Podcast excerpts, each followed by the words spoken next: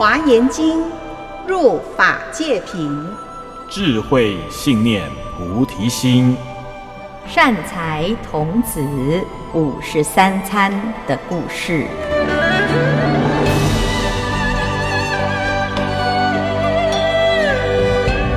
各位听众朋友，大家好，我是圆道禅院住持建辉法师。今天我们要来继续分享善财童子五十三餐的故事。善财童子今天已经参访到第五十二餐，在前一餐，弥勒菩萨教导他要发菩提心，而且发菩提心之后的殊胜功德之后呢，最后啊，弥勒菩萨就告诉善财童子，你要记得当初这一切的开始是谁呢？就是文殊师利菩萨。如果你不是见到文殊师利菩萨，你不会有这些参访的缘分。而且这一路以来，你所参访的善知识都跟文殊菩萨有关系。有的是文殊菩萨的师兄，有的是文殊菩萨的学生，有的也是因为文殊菩萨而发了菩提心。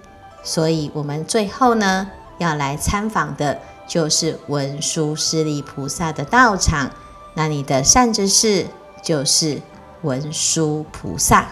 善财童子他就回想啊，当初他在浮城的东边树林里见到文殊菩萨，在那个时候，这一切的旅程的确就是文殊菩萨教导他：你如果想要成就无上的智慧。追求生命的圆满，你应当要广学多闻，要学习所有的法，要参访善知识。所以最后呢，他有了这一百一十个城市的经历。那他自己心里面呢，就想到：哎呀，原来啊，在这一切的学习当中，就是要圆满自己的智慧。所以他就一路呢。就称念着、思念着文殊菩萨的名号，想着他这一路以来点点滴滴、有形的、无形的、台面上、台面下的教导，所以他就一直渴望着赶快来到了普门国苏摩那城，想要来寻找文殊菩萨。这文殊菩萨呢，就非常神奇的。从很远很远很远的地方呢，伸出他的右手，超过了一百一十由旬，一百一十余城的这个距离。好，那超过了，穿过了这么长的距离，来按在善财童子的头顶，等于是一个加持，就勉励他。他说：“善财呀，你虽然经历了这么多的善知识哦。”可是你不要得少为足，还是要继续来向所有的善知识求法，不能因此就觉得自己很了不起，已经不需要再学习了。所以呢，就把善财呢带到一个道场，这个道场呢叫做普贤道场。结果带到普贤道场了之后，文殊菩萨就隐身不见了。那在这里面呢，善财啊就突然领悟到，诶，是哦，我今天要学习一切的智慧。那么虽然我刚刚开始在什么都不懂的时候开始虚心的学习，是文殊菩萨带领我开始启发这一切智。现在呢，回到了文殊菩萨的道场。这似乎是一个旅程的终点。那回想这一路以来，自己的确收获满满。每一个山之士，有的是跳火的，有的是暴虐的，有的有慈悲，有的有很心量广大的布施，甚至于到最后呢，弥勒菩萨他还教他发菩提心，是非常重要的成就因缘。那这一路来的点点滴滴呢，让他的人生非常的丰富，也知道原来修行的这个路上啊，遇到任何因缘都是成就一切智的因缘。曾经佛陀的弟子阿难尊者，他就很好奇，为什么文殊菩萨身为七佛之师，他的智慧是怎么来的呢？他为什么有资格教导一切的佛呢？文殊菩萨的智慧啊，来自于何方？这是很多人来想要好奇的。所以阿难呢，就代替大众问了佛陀。佛陀啊，他就说：文殊菩萨，他的修行其实只有一件事情，就是没有间断的学习啊。原来啊，文殊欲缘则施，这是他成为最有智慧的菩萨的秘诀。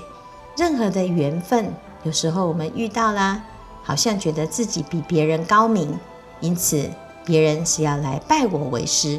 可是每一个人都有他自己的强项，也许我在某一个领域是专家，但是除了这个领域之外，我们还有很多的层面是一无所知的。如果我们没有虚心的想要圆满所有的智，我们可能就会以为自己的这个强项就是能够取代所有的缺点。所以很容易呢，就以此而自满，不愿意虚心求教，那结果反而阻碍自己进步了。文殊菩萨呢，他不是这样想的。虽然他可能在某一个领域可以成为佛的老师，但是凡是佛在说法的会场，他就会一定来听法。他来的时候呢，他不会打扮成老师的样子。那如果佛在弘法，老师来了，那当然就是老师一定比这个主讲者还要厉害。那是要让老师来讲呢，还是学生继续讲呢？如果学生继续讲，那是不是就表示没有尊师重道呢？如果老师取代了学生来讲的话呢，那就会不知道轻重，不知道主客喽。所以啊，文殊菩萨他每一次。来到佛说法的现场，虽然他是佛的老师，可是他就会打扮成文殊菩萨的样子，他就会打扮成学生的样子哦。而且呢，他还会在适当的时候啊，会出来来帮大众提问。譬如说，在《楞严经》里面，文殊菩萨就代替佛陀去救阿难尊者，或者是后面呢，当大家。听不懂的时候，他就会再一次帮大众来请法，请佛陀讲得再详细一点，或者是他会跟佛陀来做互动，来帮助佛陀弘法。这就是啊，文殊菩萨很有智慧的地方，他总是在适当的时机扮演适当的角色，而不会什么时候都是高高在上。所以佛陀呢，他非常尊重文殊菩萨，也希望大家能够多跟文殊菩萨学习。所以佛陀讲啊，文殊啊，之所以成为智慧第一的菩萨代表，是因为他任何的因缘，他都不断的学习。现在这个时代是终身学习的时代，如果我们来学佛，也能够广学多闻，我们就可以像菩萨一样成就。无边的智慧，那善财呢，他经历了一百一十个城市，学习了这么多的善知识的法门了之后呢，回到文殊菩萨的道场，结果文殊菩萨还是叫他继续学习，而且把他介绍到普贤菩萨的道场里面，希望普贤的实践力，他的大行可以帮助。善财童子脚踏实地的圆满他的功课，那这是我们值得思考的。我们一直都觉得啊，学无止境，但是修行是用什么的心态来修行呢？结果发现呢、在佛的心中，纵使是佛的老师，他也还在学，表示他永远不会觉得自己已经足够。而自满，觉得自己智慧第一而自傲，那么表示呢，我们只要随时都有学习的心、谦卑的心，那么我们就可以像文殊菩萨一样，散发出无比的智慧。这就是善财童子啊，最后见到文殊菩萨的故事。那我们下一次呢，就来最后的认识最后一餐，第五十三餐普贤菩萨。